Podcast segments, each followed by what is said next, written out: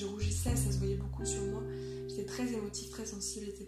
Et en fait, euh, vu que j'avais pas du tout confiance en moi, euh, je, rougissais en fait systématiquement quand on, quand on venait me parler en fait. Donc même dans la rue, je baissais la tête, je marchais avec mes, écouteurs parfois, ou mes, lunettes de soleil, enfin voilà. Et j'essaie vraiment qu'on ne me parle pas parce que dès que quelqu'un me parlait dans la rue, que venait m'interrompre, enfin m'interpeller, je rougissais en fait. Et c'était tellement handicapant. Hello tout le monde, alors ce podcast est un petit peu long. Euh, en fait, il est découpé un peu en trois parties, bah quatre avec celle-ci. En gros, il y a une petite introduction. Euh, il y a euh, une première partie où c'est un audio qui date de juillet 2020, donc il y a plus d'un an. Troisième partie où c'est un, euh, audio qui date de août 2020. Euh, voilà. Et le dernier audio qui date euh, d'aujourd'hui, que je viens d'enregistrer à l'instant, ou qui finalise un petit peu le, le, sujet de l'anxiété sociale. Ça fait un moment que je vous en parle vaguement comme ça dans les podcasts, mais du coup je voulais vraiment faire un podcast dédié à ça. Et en fait, euh, j'ai compris que c'est pas un sujet euh, facile. Ça a fait remonter pas mal de choses. Euh, donc, bon, juste, voilà, je. Comment on appelle ça? Trigger warning. juste dans ces audios, bon, je suis un petit peu pas très très bien par moment. je vous parle de choses un petit peu plus intimes. Enfin, bon, voilà. Donc, je vous préviens juste. si c'est trop pour vous, bah, l'écoutez pas. Et euh, après, ça va, je parle pas de trucs trop. Euh, mais bon. En gros, c'est harcèlement, tout ça, euh, phobie scolaire, hmm, burn-out, tout, enfin bref, paranoïa, gna gna gna. aussi, je parle des addictions. Bon, voilà, je vous ai un petit peu étalé.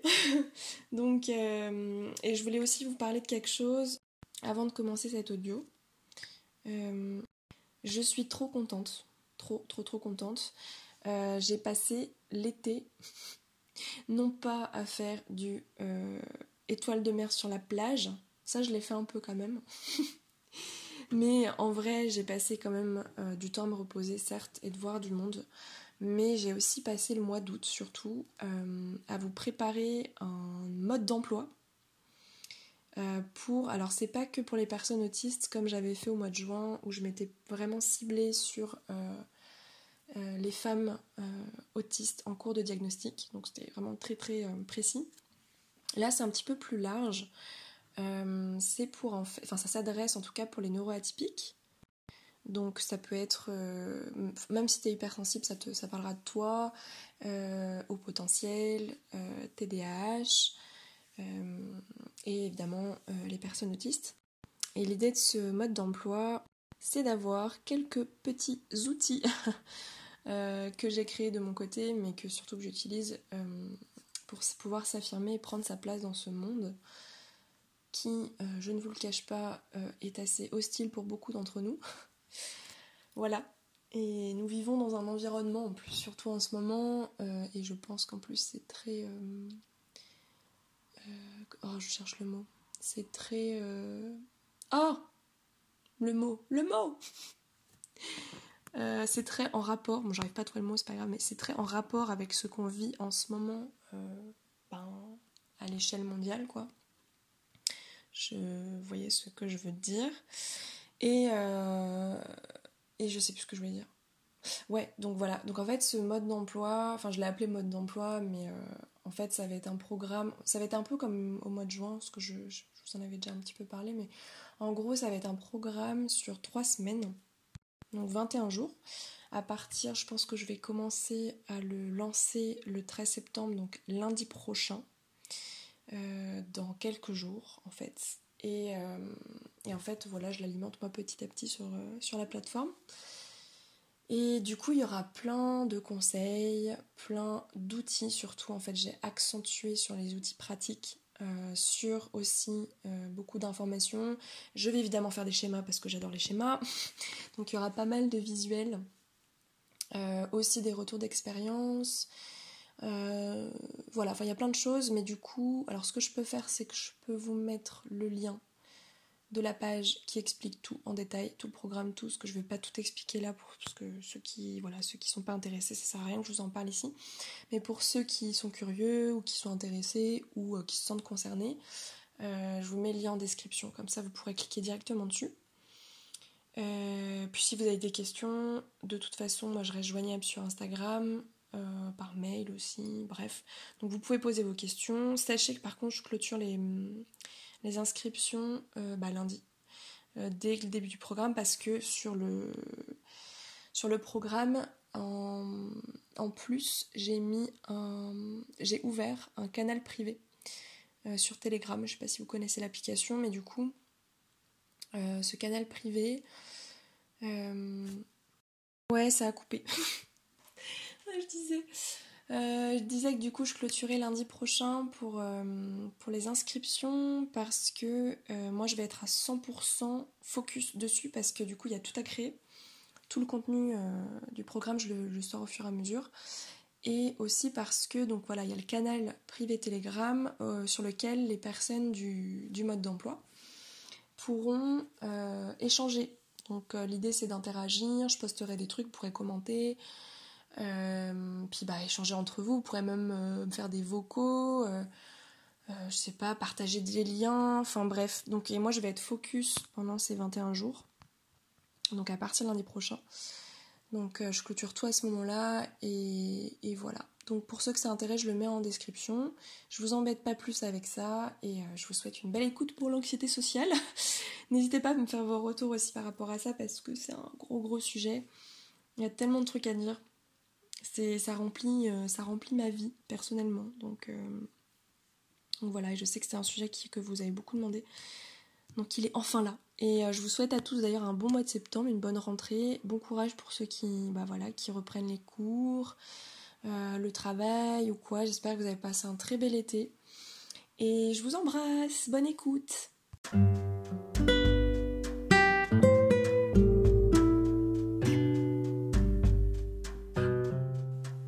Bonjour, moi c'est Claire et je te souhaite la bienvenue sur mon podcast La vie en pause. Tu trouveras ici mes témoignages et mes réflexions sur des thématiques variées telles que l'hypersensibilité, l'entrepreneuriat, la neurodiversité, la douance, le syndrome d'Asperger, etc. Le développement personnel, la créativité. Autant de sujets qui moi me passionnent et j'espère t'apportera des réponses à toutes ces milliards de questions que tu peux te poser l'instant pour faire une pause et pourquoi pas voir la vie en rose.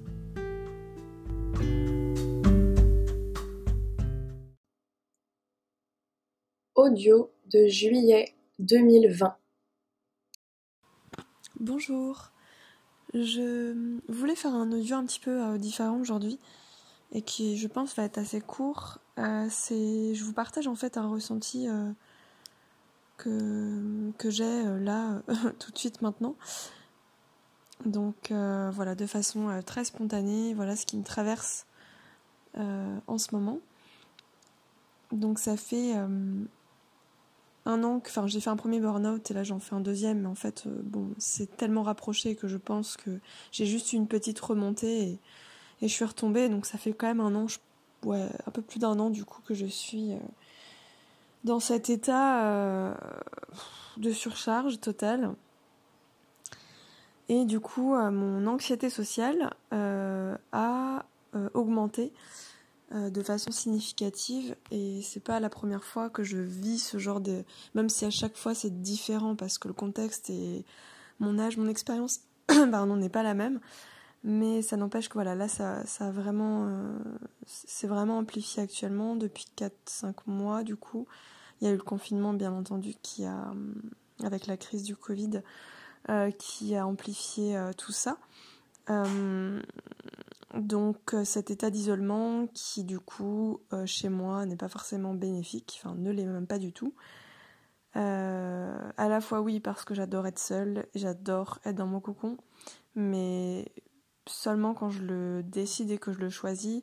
Et je sais qu'il faut régulièrement quand même que je vois des gens enfin au moins que j'ai des interactions dans la semaine pour ne pas du coup trop me mettre dans ma bulle parce que justement la bulle est la plus sécuritaire possible et la plus agréable et du coup j'ai tendance un peu à me cacher dedans et du coup à oublier le reste et bah voilà. Enfin à ce moment là forcément je me rends pas compte parce que je, je, vis un, idylle total euh, entre moi et moi-même donc euh, le premier mois du confinement a été absolument magique pour moi était parfait c'était exactement la façon dont j'avais envie de vivre euh, dans la c'est-à-dire que bah, j'étais beaucoup plus enfin j'étais seule j'étais euh, pas obligé d'être dans des interactions, pas obligé d'être euh, de faire des rendez-vous à l'extérieur. Euh, dès que je sortais de chez moi, je pouvais ne pas sortir d'ailleurs pendant plusieurs jours, mais dès que j'avais envie de sortir, ça m'allait de me balader dans mon quartier et surtout de ne pas avoir de bruit quoi et de pas croiser de monde. Oh là là mon dieu, mais quel bonheur. Quel bonheur. Et bon, euh, voilà, le déconfinement du coup a été compliqué et au bout d'un mois de confinement, de toute façon, j'ai commencé à me sentir mal. Je pense que j'arrivais, enfin, je voyais l'arrivée et même si c'était un mois après, je crois, euh, enfin voilà, mon anxiété a commencé à arriver de plus en plus et j'ai fait une rechute euh, par rapport au burn-out et tout ça. Enfin bref. Voilà, et du coup, alors je vous fais part de mon ressenti là dans l'immédiat. Pour euh, vous citer un exemple, donc là ça fait donc comme je vous ai dit 4-5 mois que je que je ne enfin en fait je suis toujours euh, dans le mood euh, confinement quoi, je je sors quasiment pas en fait, enfin quand je sors en tout cas c'est dans mon quartier pendant une demi-heure grand maximum. L'avantage maintenant c'est quand même que je peux prendre ma voiture et aller dans la nature mais j'y suis pas allée beaucoup. J'ai un petit peu aussi enfin Bon, j'ai de l'anxiété aussi au volant, donc j'ai déjà fait des crises d'angoisse comme ça, donc euh, voilà. Du coup, euh, j'évite un peu toutes ces situations pour l'instant parce que, bah, étant burn-out, franchement, euh, j'ai plus, j'ai plus de force pour faire tout ça. C'est, bah, c'est ce qui fait que j'arrive pas à faire d'efforts, tout simplement. J'ai plus de force. et là, depuis ces 4-5 mois que je vois du coup pas grand monde, j'ai vu que une personne. Ensuite, j'ai vu une amie et ensuite j'ai vu ma mère. Et la semaine dernière, j'ai vu un autre ami. Mais à chaque fois, ça a été par petits moments et ça n'a pas été euh, facile. Pour ma mère, par exemple, je l'ai vue deux jours, mais ça m'a généré euh, beaucoup de charge mentale avant de la voir et après, l'avoir vue. Euh, j'ai fait crise sur crise. voilà. Euh, et du coup, euh, non pas que j'ai de très bons rapports avec ma mère, donc euh, ça n'a rien à voir avec elle personnellement, encore une fois, parce que l'anxiété sociale, c'est pas quelque chose de personnel, de personne à personne. Hum, en tout cas, dans mon cas. voilà, du coup, ça a été compliqué. Ensuite, il y a une autre, une amie que j'ai vue, et au moment où elle m'a proposé que je la voie, eh bien, je me sentais dans l'énergie pour la voir. Donc, je l'ai vue le soir même. Donc, euh, je me suis dit, tiens, comme ça, j'ai pas trop le temps de stresser. Même si, du coup, ça m'a occupé toute la journée. J'ai rien pu faire d'autre que de penser à ça. Donc, euh, bon, ça m'a un peu, euh, entre guillemets, bouffé une journée. Mais au moins, ça valait le coup parce que le soir, je l'ai vue et j'étais contente. Mais avant de la voir, j'ai fait une énorme crise d'angoisse. Donc, je suis arrivée, enfin, quand je l'ai vue, je me suis effondrée devant elle. Voilà, donc c'est pas forcément super. Enfin, voilà. Et euh, là, depuis quelques jours, je vais mieux. J'ai réussi à avoir un ami que j'avais pas vu depuis deux ans, donc euh, c'est pour vous dire que voilà. Mais avec cette personne, je, la connais depuis très longtemps. Et j'ai un lien particulier. Et, euh, et, je me sens comme chez moi. Et du coup, enfin, si je le vois pas pendant deux ans, trois ans, ou deux semaines, la veille, en fait, c'est pareil. Il n'y a rien qui change parce qu'on a un lien qui est plus profond que notre lien d'ego à ego et de personnalité à personnalité. C'est beaucoup plus profond et ce qui fait que voilà, je me sens vraiment comme à la maison. Donc, euh, donc j'ai en plus pas eu le temps de stresser parce que ça s'est fait tout de suite. Euh, et j'étais dans, vraiment dans une bonne dynamique. Voilà. Donc ça c'est trop chouette. voilà, je voulais vous partager ça par rapport à l'anxiété sociale. Et aussi, euh, si je vous dis tout ça, c'est que bah, là, je sais pas si ça s'entend ma voix, mais je suis extrêmement fatiguée. En fait, euh, bah, j'ai passé voilà, quasiment 5 jours, je dirais, avec une bonne énergie. Pas forcément physique, mais une énergie qui vient du cœur et de la tête. J'étais extrêmement agitée. Et j'ai fait plein de trucs et j'ai bah, pu voir mon, cet ami-là, j'ai pu euh, euh, clôturer des trucs sur le travail, enfin je sais pas, j'ai vraiment une vague. Et, mais par contre, j'ai pas super bien dormi physiquement et comme je vous ai dit, bah, j'étais quand même fatiguée physiquement. Là, ça s'entend parce que je suis extrêmement fatiguée. Vraiment là, euh, j'ai plus d'énergie, j'ai pas arrêté de dormir aujourd'hui. Euh, donc j'arrive pas à, doser en fait, à avoir un juste milieu, toujours dans l'extrême.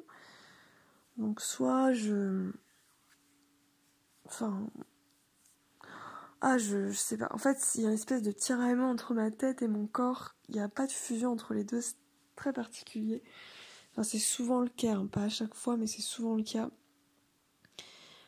Et en ce moment, bah, mon corps, il suit pas, quoi. Il suit vraiment pas.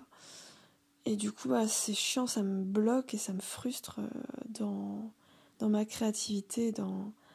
parce que bah, je suis obligée de me reposer là, j'ai pas le choix.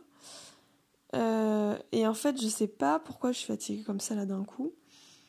Ça peut être pour un tas de raisons, mais bizarrement, ce soir, enfin, et demain, donc pendant 24 heures, il y a mon petit frère qui me rend visite chez moi, que je n'ai pas vu depuis des mois et euh, que j'adore mais euh, que j'ai hâte de voir, hein. j'ai très très envie de le voir. On a prévu ça il y a quelques jours. Donc il a pris ses billets et j'étais je lui ai dit oui parce que je sais que j'en ai envie, mais en même temps il y avait ma petite voix qui me disait hum, j'en ai pas envie dans le sens euh, ça va venir me perturber, ça va ça va changer mes habitudes et en plus la personne, enfin mon frère en l'occurrence, va être chez moi, dormir chez moi. Euh, donc je vais avoir sa présence. Et bah voilà, comme je vous ai dit, à la fois j'en ai très envie, ça n'a rien à voir avec lui, mais en même temps, bah, avec cette anxiété euh, et cette fatigue, waouh, enfin. Donc en fait, du coup, quand j'ai su qu'il venait, bah en fait, ça fait plusieurs jours que j'y pense, dans un coin de ma tête, et c'est une charge mentale en fait. Et ça, c'est terrible. Vraiment, c'est, ça reste bloqué. Je sais pas pourquoi, ça reste bloqué dans ma tête. À chaque fois, de toute façon, que j'ai des rendez-vous, voilà, des interactions des trucs de prévu, ça reste dans un coin de ma tête et en fait, je, je, enfin, qu'est-ce qui s'y passe en fait justement? Je sais pas si vous, ça vous arrive. Euh, il se passe un. En fait, je sais qu'il va venir, mais ça m'engendre, bah, comme je vous ai dit, par rapport à sa présence, par rapport à, la durée, parce que j'ai pas l'habitude d'être avec euh, quelqu'un aussi longtemps. Et euh, ça fait longtemps que je l'ai pas vu, etc. Donc voilà. Mais par rapport aussi, en fait, je visualise quand il va arriver. Je visualise presque en fait le chemin que lui va lui-même va faire. Je sais pas pourquoi je fais ça. Enfin, c'est complètement euh, inconscient. Enfin, du coup, si j'en ai conscience, mais c'est pas, je contrôle pas quoi en fait. Donc euh, je sais le chemin qu'il va faire parce que je sais où il habite. Il habite chez ma mère, donc voilà. Il va faire son, il va prendre son train, il va arriver. Ensuite, il va arriver jusque chez moi. Je lui ai demandé s'il avait mangé ou pas parce que du coup, j'ai besoin de savoir s'il a mangé ou pas pour que je puisse prévoir. Il va arriver chez moi. J'ai à peu près prévu dans ma tête la soirée, euh, en me laissant bien sûr l'imprévu, mais je sais que de toute façon, on va pas bouger de chez moi. Euh, demain non plus, peut-être on va se balader à côté, mais voilà. Et j'ai prévu à peu près toute la journée. Et après, je sais quand est-ce qu'il va partir, à l'heure à laquelle il va partir, etc. Mais en fait, tout ça, c'est pas. Enfin, en soi, je sais pas pourquoi ça fait ça. Mais c'est automatique en fait. C'est vraiment une réaction automatique. Et euh, vraiment, c'est usant parce que j'aimerais bien déjà ne pas y penser. Et n'y penser qu'à partir du moment où il est là en fait. Ou cinq minutes avant, ou une demi-heure avant, mais pas trois jours, quatre jours avant quoi. Et le jour même, c'est le pire, quoi. Enfin, la veille au soir et le jour même, c'est le pire. Vraiment, là, je suis crevée parce que ça occupe tout mon esprit. Du coup, je voulais travailler aujourd'hui, je voulais faire des trucs et je suis incapable. Je ne peux rien faire. Donc, je, bah, je fais rien en fait. Si, j'ai réussi à lire quand même, mais c'est dur parce que je suis fatiguée. Donc j'ai dormi. Euh, enfin bref, là je vais redormir, je crois, parce que je suis KO. Euh, mais voilà, j'aimerais avoir votre, euh, votre retour sur ça parce que, bon là je vous parle de mon anxiété, hein. j'ai une anxiété sociale, mais que j'ai toujours eu au final, enfin je m'en suis aperçue aujourd'hui en fait, qu'elle a toujours été présente. J'ai cru qu'elle était, enfin, qu'elle était par moment de ma vie, mais en fait c'est juste parce que par moment de ma vie elle été amplifiée comme là je la subis actuellement, ça se transforme presque en phobie en fait. Mais euh, sinon j'ai toujours été anxieuse sociale. Oh, depuis aussi longtemps que je m'en souvienne, quoi. Enfin, c'est sûr. Enfin, au moins depuis la primaire. Ça, c'est clair. Et euh, je sais pas comment vous le vivez, vous. Est-ce que vous avez déjà cette anxiété sociale? Est-ce que vous êtes anxieux? Sinon, globalement, dans votre vie, c'est pas social, mais c'est autre chose. Euh, bon, bah, en vrai, ça regroupe tout, hein, mais c'est vrai que le social, c'est quelque chose qui est très euh, prenant parce qu'en fait, je pense qu'il y a cette idée de. Je pense que c'est lié à mon hypersensibilité euh, sur tous les plans. Hein. Je parle aussi d'hyper-empathie, donc euh, mon intuition, le fait de sentir la personne, euh, son énergie et de me calquer dessus.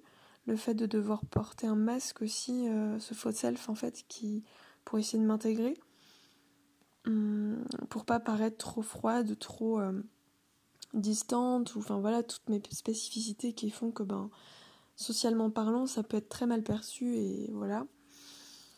Et tous les, toutes les incompréhensions que je peux avoir, enfin, bon. Du coup, bah, je prends beaucoup sur moi et je fais des efforts sur plein de trucs et c'est très compliqué. En plus, il faut s'adapter à chaque personne. Il y a tout ça. En plus, euh, ouais, donc j'ai, ouais, puis sur le fait, l'aspect sensoriel, il suffit que la personne en face, euh, je sais pas, moi, elle parle beaucoup à un moment donné, ou elle, euh, voilà, je parle actuellement parce que là, je suis, j'ai plus de force, mais sinon, ça peut être très stimulant, ça peut faire l'effet inverse. Mais c'est juste pour vous expliquer l'impact que, ça peut avoir d'un point de vue positif et négatif. Ça a vraiment un impact énorme sur moi, quoi. Euh, n'importe quelle interaction peut me faire partir dans des émotions euh, diverses et variées, euh, très intenses et, aussi rester dans ma tête, quoi. Et des mots qui résonnent dans ma tête, qui se répètent des, des, comportements, je, visualise des choses que je. Enfin, j'ai plein d'informations en fait qui m'arrivent. qui m'arrivent à la conscience et. Euh, waouh! Bref, rien d'en parler là, j'ai les yeux qui sont fermés depuis tout à l'heure, j'arrive pas à ouvrir les yeux. Euh, je vais aller dormir. Mais voilà, j'aurais aimé avoir votre retour par rapport à ça. Et surtout, est-ce que vous, vous arrivez à. Enfin, vous avez des solutions par rapport à ça concrètement. Euh, bon, je ne demande pas à, avoir un psy en face de moi, hein, c'est pas l'idée. L'idée c'est de partager vos, expériences, vos témoignages, ça peut toujours aider, toujours utile et des petits conseils que vous adoptez au quotidien parce que bon, des psys, euh, j'en vois et euh, je, sais sur quoi je dois travailler sur un truc, mais là je vous parle vraiment de trucs concrets dans le quotidien pour vous protéger, vous préserver par rapport à ça et surtout bah, et pouvoir à la fois euh, ben quand même avoir une vie sociale quoi du coup à peu près normale sans vous mettre dans des, dans des masques et des, trucs et, voilà ou sans avoir cette anxiété aussi intense et, tous ces trucs qui nous arrivent à la figure. Voilà comment vous faites quoi concrètement est-ce que vous y arrivez ou pas? Euh, voilà Moi, je voulais vous partager ça c'est pas très très joyeux comme sujet euh, vous inquiétez pas, je suis pas là pour, euh, pour me plaindre ou pour, euh, pour vous étaler mes problèmes. Ce n'est pas du tout le but de, de ces audios. C'est vraiment. Mon but, c'est juste de partager mon expérience. Et aussi de. Bah, c'est con, mais de. Hmm, il y a beaucoup de choses dont on parle pas en fait. Enfin, moi, j'entends pas des. Justement, des, des discours dont on peut avoir honte en fait. Enfin, il y en a, mais c'est encore rare, je trouve. Par exemple, sur l'anxiété sociale, c'est un sujet, euh, clairement, je j'en entends pas beaucoup parler. Alors, soit parce qu'on n'est pas nombreux, je ne sais pas. Euh, mais en tout cas, je pense que la plupart de nous en ont honte et on a, on a beaucoup de mal à en parler.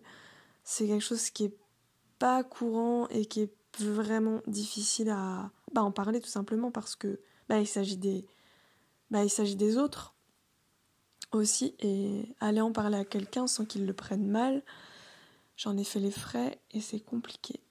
C'est compliqué vraiment. Et dur de, de, partager ça avec des gens qui compatissent et qui vivent la même chose. Voilà. Bon merci de m'avoir écouté. À bientôt. Bonne nuit. Audio de août 2020. Bonjour. Euh, alors aujourd'hui, je voudrais vous parler euh, du sujet de l'anxiété sociale. Alors, c'est un sujet qui, euh, enfin, je trouve qu'on ne parle pas beaucoup de ce sujet en fait. Alors pourquoi on n'en parle pas beaucoup? Alors, je n'ai pas la réponse, mais je suppose en tout cas que on n'en parle pas parce que c'est tabou en fait, tout simplement. Euh, parler de ses malheurs, c'est toujours encore un peu délicat. Euh, et du coup, personne n'ose trop en parler. Et comme personne n'en parle, eh bien, personne n'en parle. voilà, enfin, je veux dire, c'est. Hmm, en fait, c'est aussi difficile du coup de mettre un mot sur quelque chose que l'on ne connaît pas, même si aujourd'hui, quand on fait des recherches, on, comprend ce qu'est l'anxiété sociale, mais c'est quand même très diffus et je trouve euh, c'est propre à soi aussi. Hum, bon, en tout cas, moi je vais, je vais vous en parler aujourd'hui.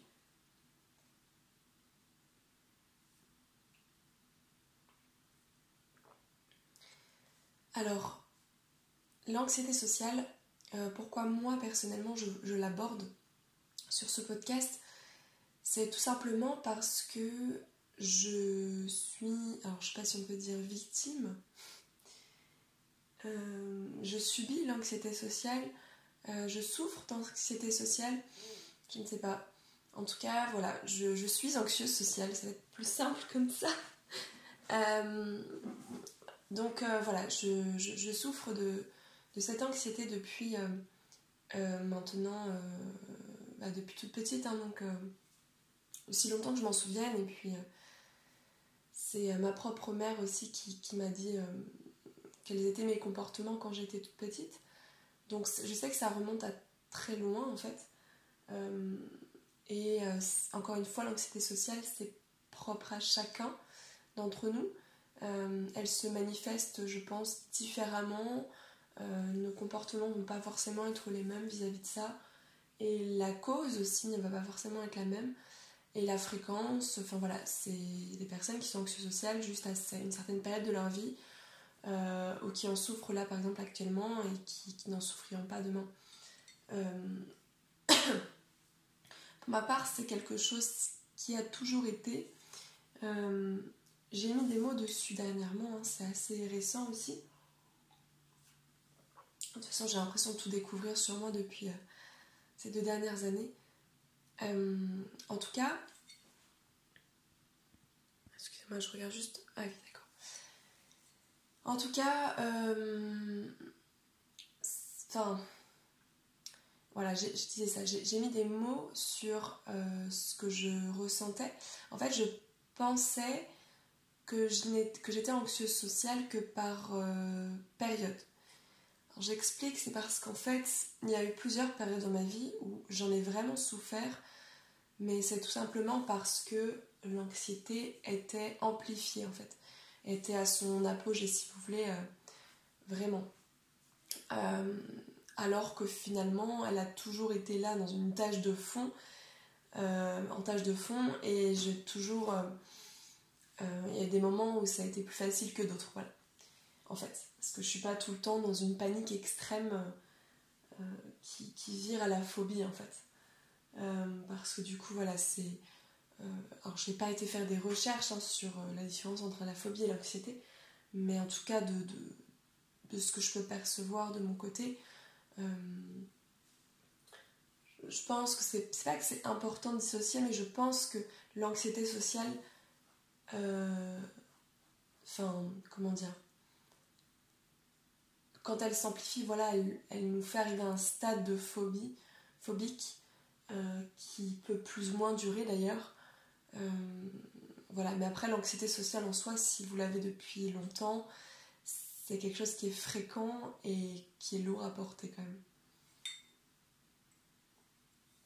Donc je viens en parler en fait aujourd'hui avec euh, le recul nécessaire, je pense, euh, sur la situation. Et le fait d'avoir mis des mots dessus, ça me permet d'en parler plus facilement en tout cas. Euh, donc je vais vous parler forcément de mon parcours, enfin de, mon expérience de cette anxiété, comment je la vis en fait, comment je la vis au quotidien, comment, quelles sont mes, mes, clés un petit peu que j'ai trouvées pour pour diminuer cette anxiété? Euh, Quelles ont été euh, mes sources? Enfin, Qu'est-ce qui déclenche et qui amplifie euh, cette anxiété? Voilà, enfin comment ça se manifeste, etc. Bon, je vais vous parler un petit peu de tout ça parce que je pense que ça peut peut-être en aider certains qui en souffrent. mais après, encore une fois, c'est juste, un témoignage en fait de personnes qui, en souffrent également. Je n'ai pas voir de psychologues spécialisés ou voilà, pour euh, m'aider euh, dans cette. Euh, enfin, pour m'accompagner en tout cas. par contre, je suis en train de, Je vois une psychologue pour améliorer mes relations sociales. Donc, en fait, je pense que. Bah, j'y viendrai, mais. travailler sur mes relations dans un sens large et puis précis aussi à la fois, euh, va m'aider à être moins anxieuse au niveau social. Parce que du coup, il y a aussi... Bon, je vais en parler. Alors, euh, par quoi commencer? Euh, Bon, je vais peut-être commencer par une ordre chronologique. Je vais peut-être commencer pour, par vous expliquer comment c'est arrivé. enfin, quand c'est arrivé plutôt. Pas comment, mais quand. moi, c'est arrivé donc depuis petite. En fait, quand j'étais petite, je m'agrippais à la jambe de ma mère pour, euh, pour chaque chose que je devais faire euh, socialement parlant. Quoi. en fait, en gros, à chaque fois que j'avais une interaction à faire, je me cachais derrière ma mère. Donc bon, on pouvait croire que j'étais un peu sauvage. Je l'étais certainement puisque je le suis toujours aujourd'hui. Mais euh, en tout cas, voilà, elle devait toujours être là et, vraiment, c'était, elle me disait, mais parce qu'on en a parlé là il y a, y a un mois de ça, trois semaines, euh, en fait, je euh, lui demandais toujours Maman, s'il te plaît, enfin, en gros, protège-moi, quoi. Je sais pas comment je disais ça, mais.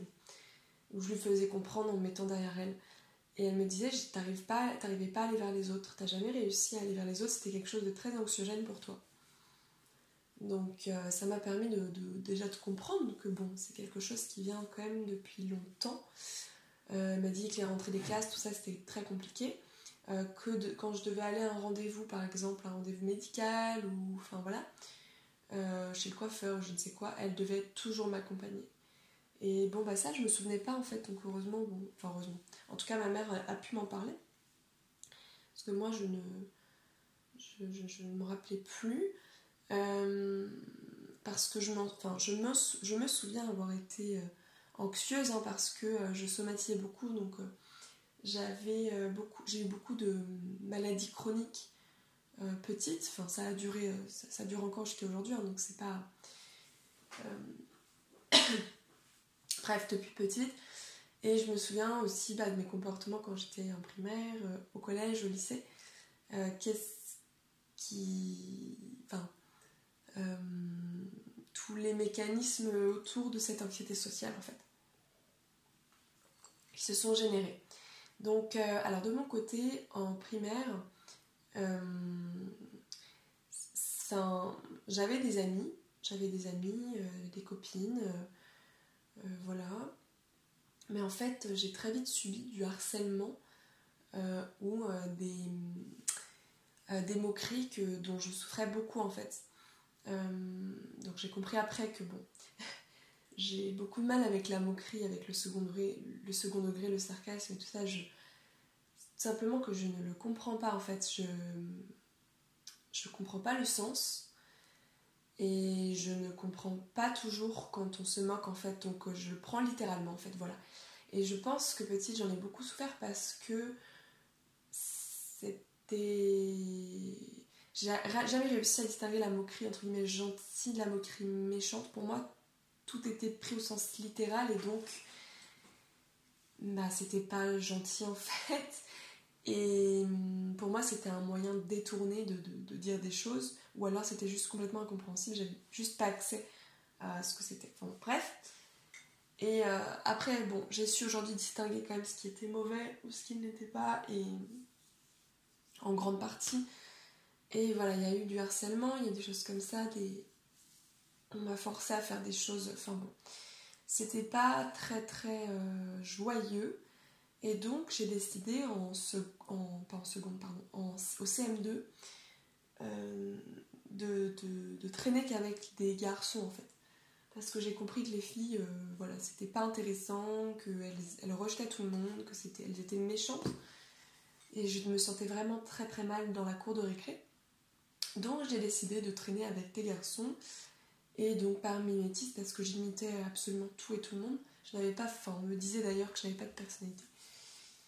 Euh, donc j'ai euh, commencé à être euh, comme les garçons, donc je me suis habillée comme eux. Coiffée comme eux, et je jouais au foot à toutes les récré. Et la vie était quand même beaucoup plus simple à ce moment-là. Bon, ensuite, au collège, j'ai, je suis passée par plusieurs phases. j'ai très vite compris que le collège, ça allait être compliqué. pareil, j'ai subi du harcèlement, de la, la moquerie du. Euh, enfin, on me tapait aussi. Euh, bon, c'est les joies de, du collège. Hein. Je sais pas si tout le monde a subi des choses comme ça, mais en tout cas, c'est les joies du truc. Moi, j'étais très faible, j'étais très. Comment dire Alors, euh, j'avais cette capacité d'imiter, donc de m'insérer en tout cas dans les groupes, donc de pas avoir de. Alors, pas, c'est pas de difficulté, parce que j'avais des difficultés à m'insérer dans un groupe, clairement mais en tout cas à me faufiler plutôt, tu veux, enfin, à être, euh, à, faire bonne figure et du coup à rester là un peu en retrait, mais, mais du coup qu'on m'embête pas trop. Je faisais tout en fait pour que l'on ne me dérange pas, que l'on ne m'embête pas. Et en fait, euh, donc j'étais, bah, je parlais pas en fait. voilà, j'étais très timide, je parlais pas. Euh, et puis, et puis, et puis, euh, j'ai voilà, très vite compris qu'il y avait, euh, y avait du danger, en tout cas. Je voyais des. Après, je n'étais pas dans un collège qui était très bien fréquenté, entre guillemets, hein, mais il y avait beaucoup de, de violence. Enfin, bon. De violence. C'est. Oui, en fait, enfin, voilà, des, des, des, gens qui se, qui se battaient, enfin, des ah, des fois, ça partait vraiment loin. Et des déviances et. Hmm, bon, en tout cas, voilà, c'était un peu un collège particulier. Euh, donc, j'ai. Voilà, je, voilà à toutes les récré, quasiment, je voyais des, gens se battre aussi. Donc, ça, me faisait vraiment peur. Je comprenais pas, en fait, la violence qu'il y avait euh, et la souffrance aussi, en fait. Ça me faisait terriblement mal. Euh, ça m'a beaucoup enfermée aussi sur moi-même. Euh, mais en tout cas, voilà, donc j'ai développé, appris donc petit à petit une timidité, euh, ben, enfin, on dit timidité maladive, mais ouais, enfin, bon, ça Ouais, bon, c'est ça en fait, c'est en tout cas une timidité à un niveau compliqué. compliqué. Euh, j'avais une. En fait, je rougissais, ça se voyait beaucoup sur moi. J'étais très émotive, très sensible, etc. Et en fait, euh, vu que j'avais pas du tout confiance en moi, euh, je, rougissais en fait systématiquement quand on, quand on venait me parler en fait. Donc même dans la rue, je baissais la tête, je marchais avec mes, mes, écouteurs parfois, mes, mes lunettes de soleil, enfin voilà. Et j'essaie vraiment qu'on ne me parle pas parce que euh, dès que quelqu'un me parlait dans la rue, que venait m'interrompre, enfin m'interpeller, je rougissais en fait. Et c'était tellement handicapant. Ouais. Plutôt parler de handicap plutôt que de maladie, mais c'était vraiment, vraiment handicapant. Et euh, en tout cas, voilà. Et en cours, bah, c'était compliqué puisque bah, du coup, en cours, euh, imaginez la classe, euh, suivant où est-ce que j'étais placée dans la classe parce qu'on ne pouvait pas forcément toujours choisir. Euh, bah moi je faisais partie des personnes qui préféraient être tout devant pour éviter qu'on me voit rougir quoi et non pas pour être la faillotte de la classe. Hein. donc, donc voilà, c'était. Enfin, quand j'étais pas devant, du coup, bah, j'étais au milieu, derrière, voilà. Et donc, quand on m'interrogeait, bah, tout le monde se retournait et c'était l'enfer. L'enfer parce que bah, ça se voyait tout de suite. En fait, j'étais tellement prise de panique que je n'arrivais pas à répondre. Enfin, souvent, je n'arrivais pas à répondre. Euh, voilà, j'essayais de me cacher avec mes cheveux. Enfin, c'était. Bon, c'était vraiment pas une période très facile. Cette période a duré jusqu'à la fac, hein, donc euh, c'était quand même une bonne période de ma vie. Euh, et puis il y a aussi eu un moment, je me souviens très bien, en quatrième, où je me sentais un peu mieux. Enfin, mieux. Oui, en tout cas, ce jour-là, ça allait. Je me, rappelle que ça allait. Et on était en cours d'espagnol et moi j'adorais l'espagnol. Et, et, en fait, la prof, je l'aimais beaucoup et j'étais à l'aise avec elle, vraiment. Et en fait, à un moment, elle, parlait de. Enfin, elle posait une question et personne n'avait la réponse. Et du coup, je crois que c'était en fin d'année. On est toujours tous un peu, un peu fous en fin d'année, là, parce que c'est la fin des cours. On, un peu, on fait un peu n'importe quoi. Et euh, du coup, tout le monde était en train de, de se lever pour essayer de répondre, de. enfin, tout le monde s'agitait à lever la main comme ça et tout. C'est n'importe quoi. Et en fait, personne trouvait, mais tout le monde essayait quoi. Et en fait, moi j'ai attendu, je sais pas, 20 minutes, mais vraiment c'était. Elle lâchait pas le truc. Et, euh, et du coup, bah, j'ai fini par lever la main parce que bah, j'avais une réponse depuis le début que personne n'avait dite et je trouvais ça bizarre personne n'ait dit. Je me suis dit, bon, il y a un moment, il faut que je tente quoi en fait. Mais j'ai attendu très longtemps, jusqu'à lever la main timidement et à dire la réponse. Et en fait, tout le monde a applaudi parce que bah, du coup, c'était la bonne réponse. Tout le monde a applaudi. Et j'étais mais trop mal. Oh ah la vache, j'étais. Euh, bah, du coup, j'ai rougi. Euh, enfin, c'était, l'enfer en fait. Toute l'attention de la classe portait sur moi à m'applaudir. Vous imaginez le truc, quoi, le spectacle.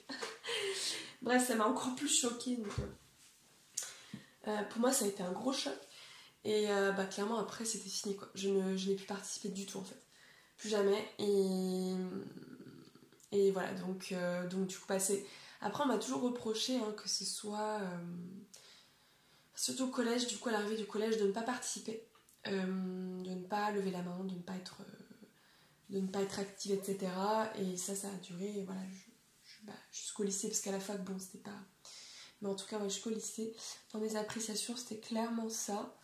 Euh, du coup, on pensait que j'avais un manque d'investissement en fait. Ça, il y a beaucoup de profs qui l'ont perçu comme ça. Dommage parce qu'en fait, bah, ils n'ont pas vu en fait la souffrance qui se cachait derrière, la timidité, le. Enfin, genre laissez-moi tranquille en fait. Du coup, il y a des profs qui me forçaient, qui m'interrogeaient. Enfin, c'était horrible, mais vraiment. Mais donc, je vous parle de tout ça pour euh, revenir à l'anxiété sociale, mais bon, euh, c'était. Euh, enfin, il y avait clairement un inconfort en fait au niveau social, au niveau des interactions. Ne pas savoir comment en fait m'insérer dans les groupes, ne pas savoir comment euh, aller vers l'autre, euh, comment euh, comprendre l'autre. Et il y avait quelque chose aussi sur lequel j'avais beaucoup de mal, c'était les échanges en fait. Donc j'avais du mal à m'intégrer déjà, à m'insérer, et du mal et du mal dans au sein de l'interaction. C'est-à-dire, je savais pas du tout quoi dire, comment, enfin, comment le dire. Euh, trouver des sujets de conversation, enfin, oh, c'est horrible, c'est jamais. c'est toujours compliqué aujourd'hui pour moi en fait, dans des groupes en tout cas. Euh, alors qu'en fait, quand je me retrouve avec une seule personne, euh, c'est là où je suis le plus, enfin, le plus moi-même et je peux vraiment m'épandre, enfin voilà, je m'accepter enfin m'assumer. Bon, en tout cas voilà. Et du coup, euh, j'ai du bah, le fait d'avoir du mal à tout ça, de pas comprendre certains jeux aussi entre eux, ben ça me mettait beaucoup en retrait en fait. Euh, je parlais très peu. Euh, et en fait, j'ai vite été comment J'ai vite été attirée par par la cigarette, par le joint, par la cannabis, par euh, l'alcool, etc. J'ai commencé à boire en sixième hein, pour vous dire. J'ai commencé à fumer le cannabis en quatrième, donc je sais pas à quel âge j'avais, mais bon, ça a été euh, assez, euh, rapide et, et, je me suis vite embarquée dans comment dire traîner avec les, entre guillemets les populaires du collège et pour me sentir peut-être un peu plus exister mais finalement bon je, suis allée vers des personnalités plus déviantes en tout cas qui étaient mal dans leur peau également euh, voilà, et du coup, euh, bon, ça ne s'est pas terminé puisque j'ai. Euh, ça a continué au, collège, au lycée, pardon. Et en fait, au lycée, au lycée, au lycée, c'était. ben, en fait, ça a été la dégringolade. Je suis dans un lycée général. Et en fait, ma première année de seconde, puisque j'en ai fait une deuxième, j'ai redoublé, elle était catastrophique. Hein. Je suis passée de parce que j'ai quand même des bonnes notes au collège. Hein. J'étais passée de 16, je crois, de moyenne au brevet euh, à 7 de moyenne au lycée. Bon, bah, la grosse chute, quoi. Étant donné que j'étais plus libre, enfin bref, j'avais pas de cadre et tout, j'étais totalement. Euh, et je commençais, bah voilà, à fréquenter des personnes pas. C'est pas, pas fréquentable, mais bon, bah. Voilà, autour de l'alcool et de la drogue. Et ça a été mon euh, ma façon de vivre en tout cas je, faisais beaucoup la fête quoi voilà. du coup dégringolade mes parents enfin en tout cas mon père a décidé que je redouble euh, mais alors que je voulais aller en photo moi du coup euh, dans un lycée privé je me suis dit que ça allait peut-être me remettre sur pied et que vraiment j'allais être passionnée par ce que j'allais faire m'intéresser ils n'ont pas accepté et euh, du coup ils m'ont mis, euh, je pense pour me punir aussi, je ne sais pas, mais me recadrer. Ils m'ont fait redoubler la seconde, donc l'enfer, mais dans un lycée privé, euh, catho. bon, je n'ai rien contre les catholiques, mais je veux dire, c'était très strict et très. Bon, je me suis sentie complètement différente et j'ai fait ce qu'on appelle une phobie scolaire en, en, première et en terminale. Euh, voilà, et du coup, euh, ben, j'ai été tellement mal en fait que j'ai demandé à mes parents, euh, enfin j'ai demandé, c'est même pas moi qui leur ai demandé, c'est mes profs, enfin une prof en particulier qui a décelé mon mal-être. Je ne sais pas, elle a dû voir que j'étais enfermée, j'étais dans mon coin, que je, parlais, je participais pas, que j'allais pas bien. donc du coup, elle a... Et que je venais pas en cours surtout.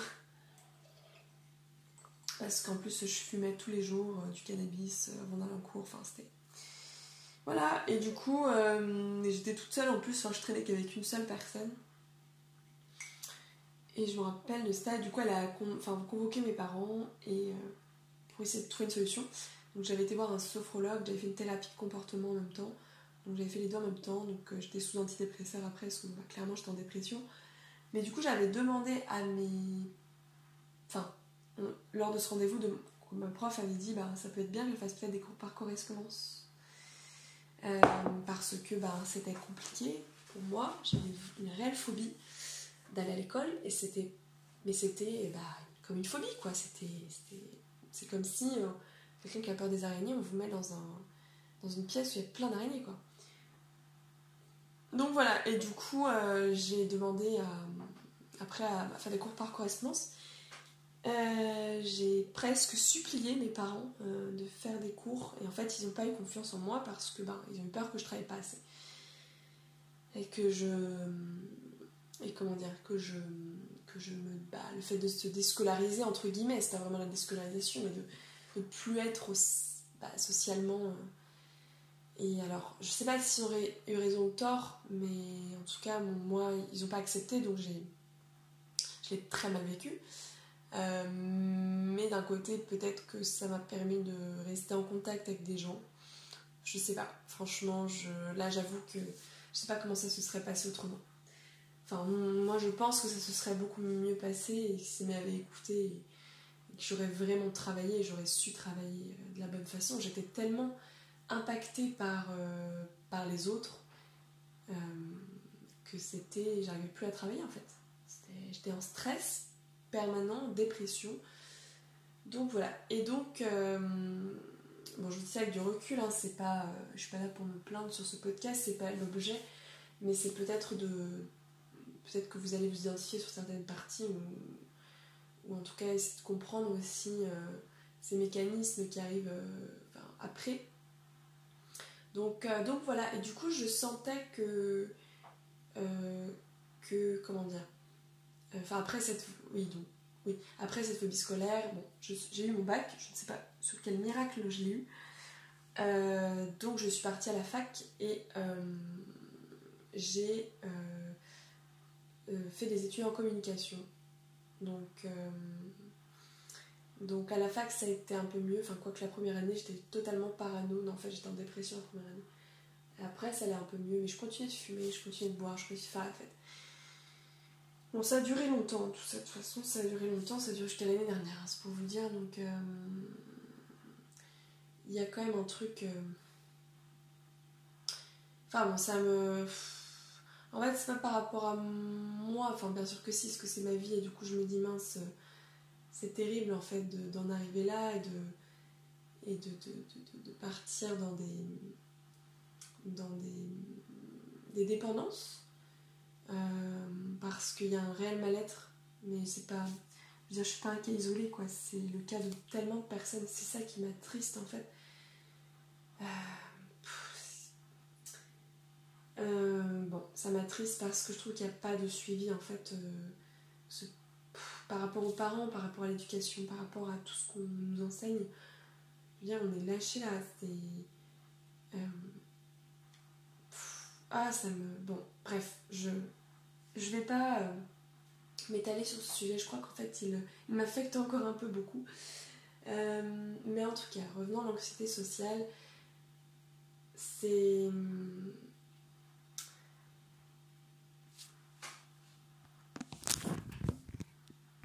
Bon, alors je n'ai jamais terminé cet audio. Là, nous sommes le 9 septembre 2021. Donc c'est un an après. Enfin, c'est en ce moment, quoi. Euh, du coup, ben voilà, vous avez écouté euh, des petits passages euh, que j'ai enregistrés et que j'avais jamais publiés. Et, du coup, je me suis dit que ça pouvait être pas mal de vous le partager et notamment de revenir un peu sur ce que j'ai dit, euh, de vous expliquer mon ressenti actuel et, euh, et surtout que j'ai même pas pu terminer tellement je pense euh, ça m'impactait. bon, l'idée c'était pas, comme je l'ai répété je crois deux fois, c'était pas de me plaindre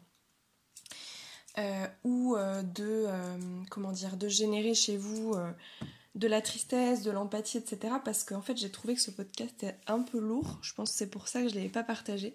Mais en même temps, c'est un sujet quand même qui est lourd et un sujet dont on parle peu. Un sujet qui, de mon côté, euh, je pense que l'anxiété sociale, c'est l'un, c'est le point le plus handicapant pour moi. Euh, enfin, ça, ça, a été le point le plus handicapant pour moi toute ma vie. Euh, l'un des plus handicapants, parce qu'il y en a eu d'autres, mais bon, c'est quand même un gros gros sujet qu'on va dire. Et en fait, euh, et en fait voilà, du coup je voulais revenir un peu sur ce que j'ai dit. Euh, enfin, euh, comment dire, plutôt de vous raconter un petit peu ce qui se passe pour moi en ce moment, genre un an après. Donc déjà, bah, merci à tous ceux qui me suivent depuis, depuis le début, parce que ça fait plus d'un an maintenant sur les podcasts, et il y a beaucoup de choses qui ont évolué.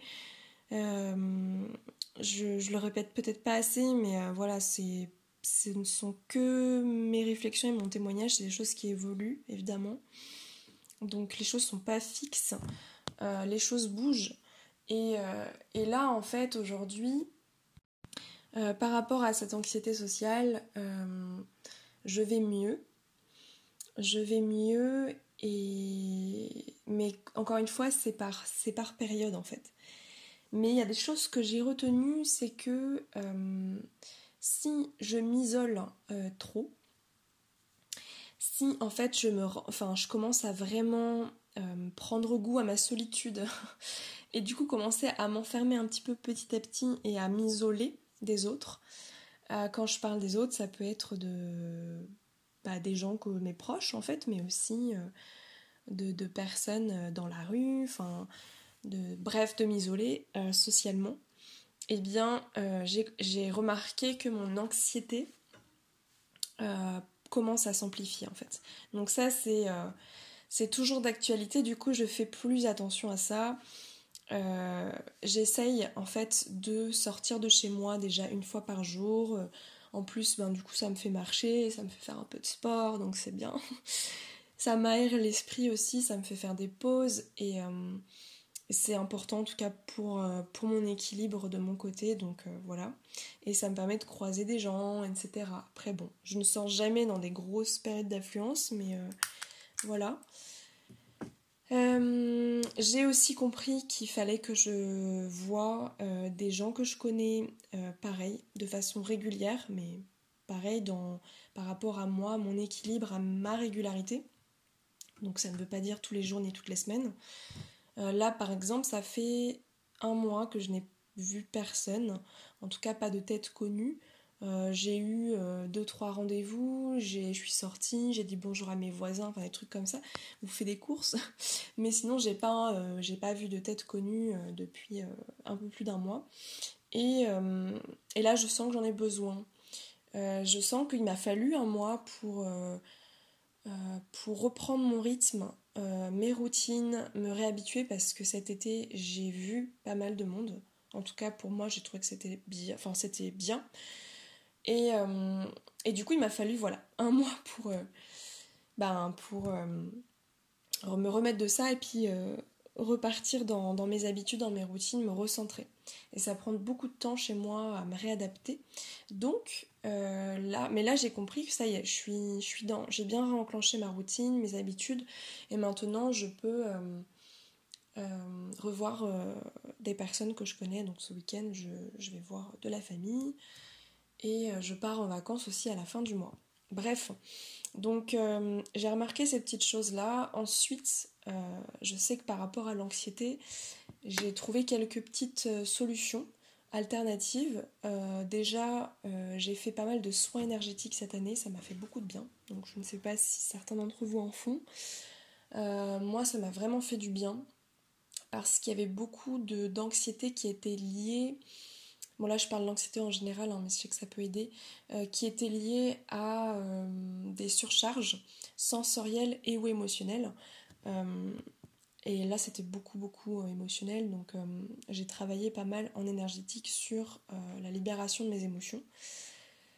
Donc, voilà. Et ça m'a fait beaucoup de bien.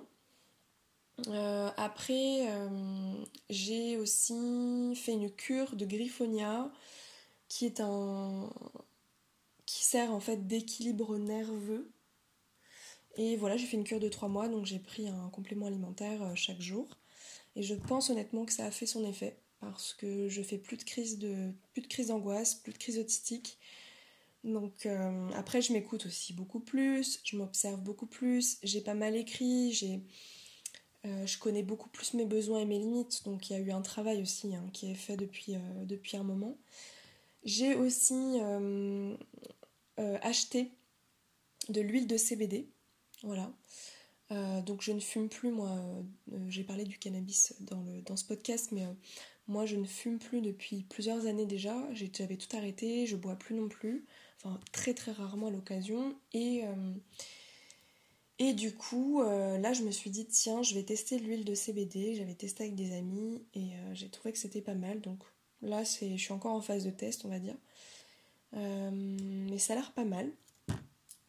Voilà, et j'ai aussi oui, pris rendez-vous pour faire, euh, pour commencer une TCC, donc une thérapie cognitive comportementale, qui sont vraiment bien a priori pour, euh, pour prendre en charge les troubles anxieux généralisés, euh, les troubles dépressifs et d'autres d'autres choses, même pour les personnes autistes, c'est quand même pas mal sur certaines choses.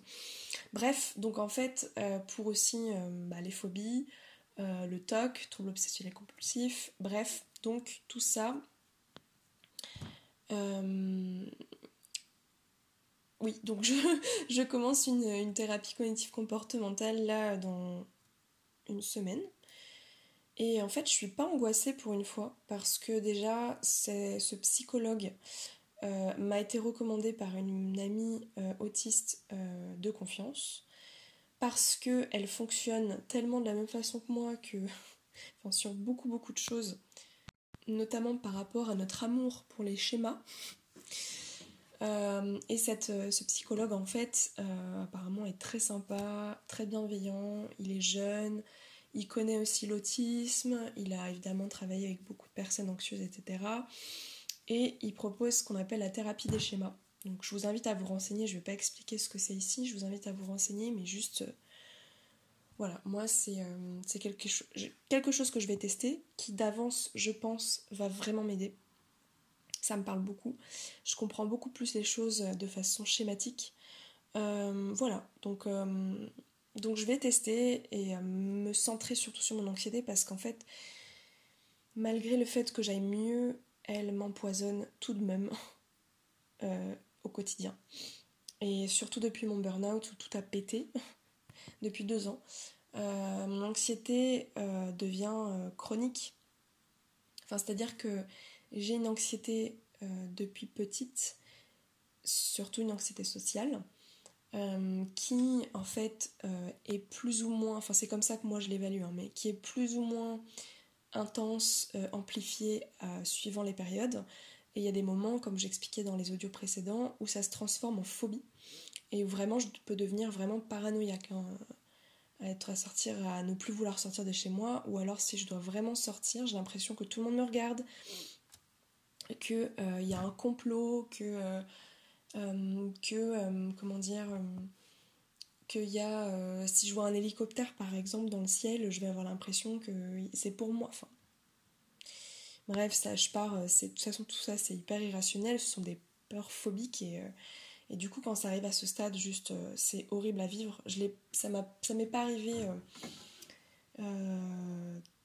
trop de fois dans ma vie, quoique peut-être deux ou trois fois dans ma vie, euh, sur des périodes assez longues quand même. Mais bon, aujourd'hui ça va mieux par rapport à ça. Par contre, euh, par contre ben, j'ai euh, développé une anxiété chronique aujourd'hui depuis le burn-out, c'est-à-dire que je suis surchargée beaucoup plus rapidement qu'avant. ça, je l'ai observé aussi, donc que ce soit au niveau sensoriel, émotionnel ou cognitif, je suis très vite saturée. Donc, du coup, l'anxiété va être beaucoup plus euh, présente. Et euh, quand on a une anxiété chronique, euh, c'est franchement, c'est lourd. C'est très lourd parce qu'en fait, on ne peut rien faire. on est bloqué et on a mal en fait. C'est physiquement, c'est très difficile. Donc là, moi, je veux juste surtout prendre en charge ça. Bah, pour m'apaiser, pour aussi, parce que ça engendre, ça engendre beaucoup d'autres choses derrière, notamment la qualité de mon sommeil, euh, la qualité des, des maux physiques, euh, mal au dos, des tensions, des, vertiges, des engourdissements, euh, des maux de ventre, etc. Donc bon, c'est pas ouf quoi. le rythme cardiaque et tout et tout. donc voilà, donc pour ma santé en général, j'ai besoin de faire cette thérapie. Je je sais pas si certains d'entre vous l'ont fait, enfin on connaisse et, euh, et où et si ça vous a aidé. Et euh, l'autre chose que j'ai mis en place, oui alors du coup c'est un petit truc mais euh, j'ai acheté un guide chez Elixir de Lune, je crois que ça s'appelle comme ça. Je suis très douée à retenir les noms. Là si c'est ça. Donc je suis très douée à retenir les noms. Elixir de Lune, et du coup, c'est un compte sur Instagram que je suis et elle parle d'anxiété. Elle est vraiment spécialisée là-dedans, et du coup, bah, c'est elle qui m'avait conseillé d'ailleurs sur la CBD. Et, euh, et voilà, elle s'appelle Pauline, et euh, j'ai acheté son petit guide qui coûte 12 euros, je crois. 12 euh, ou 13 euros, je sais plus. Et du coup, il y a plus de 130 pages. Il y a des petits exercices, il y a pas mal de contenu, et voilà. Donc là, je l'ai pas encore. Euh, enfin, j'ai un peu feuilleté, mais j'ai pas encore trop euh, été dessus. Mais euh, ça, c'est quelque chose qui demande aussi un peu de temps, tout ça prend du temps. Mais voilà. Voilà où j'en suis aujourd'hui. Et par rapport à l'anxiété sociale, j'ai limité beaucoup d'interactions. Je m'écoute, en fait, surtout. Donc, je choisis qui est-ce que j'ai envie de voir, de quelle façon j'ai envie de voir ces personnes en petits groupes euh, Est-ce que j'ai envie de les voir chez moi Est-ce que j'ai plutôt envie de les voir à l'extérieur Chez eux euh, Enfin bref, je choisis un peu en fait la configuration parce que pour rendre la chose la moins problématique et que je puisse avoir des interactions sociales. Parce que le comble dans tout ça, c'est que, je ne sais pas vous, mais en tout cas de mon côté, c'est un peu paradoxal, enfin ça peut paraître paradoxal, et, je le vis de façon Hmm. Aujourd'hui, ça va mieux, mais c'est pas toujours évident à concilier, c'est-à-dire euh, le besoin de solitude et euh, comment dire et le besoin de contact social. Parce qu'il y a, par exemple, chez un ami qui, lui, pendant des mois, ne peut ne pas voir euh, de tête connue, peut voir personne en fait. Donc c'est quelqu'un qui n'a pas un intérêt enfin, a un très très bas intérêt pour les relations sociales. Et euh, c'est un très très bon ami à moi et, et, du coup il a peu d'amis et voilà, pour lui ça lui convient. Moi je sais que je suis pas au, enfin, à son niveau à lui. de mon côté, j'ai besoin de contact social. J'ai remarqué ça aussi. Donc c'est un peu la petite nouveauté j'ai compris que euh, mon anxiété sociale me permet m'empêchait parfois de, euh, de remplir mes besoins en fait profonds et euh, j'ai pas besoin en fait de relations sociales de façon bah, comme j'expliquais toutes les semaines ou tous les week-ends machin avec des groupes et des machins ça j'ai compris que quels étaient mes besoins par rapport à ça, mais j'ai quand même besoin de contact social.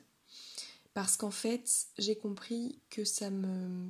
Lorsque je suis dans une bonne configuration, ça me fait du bien.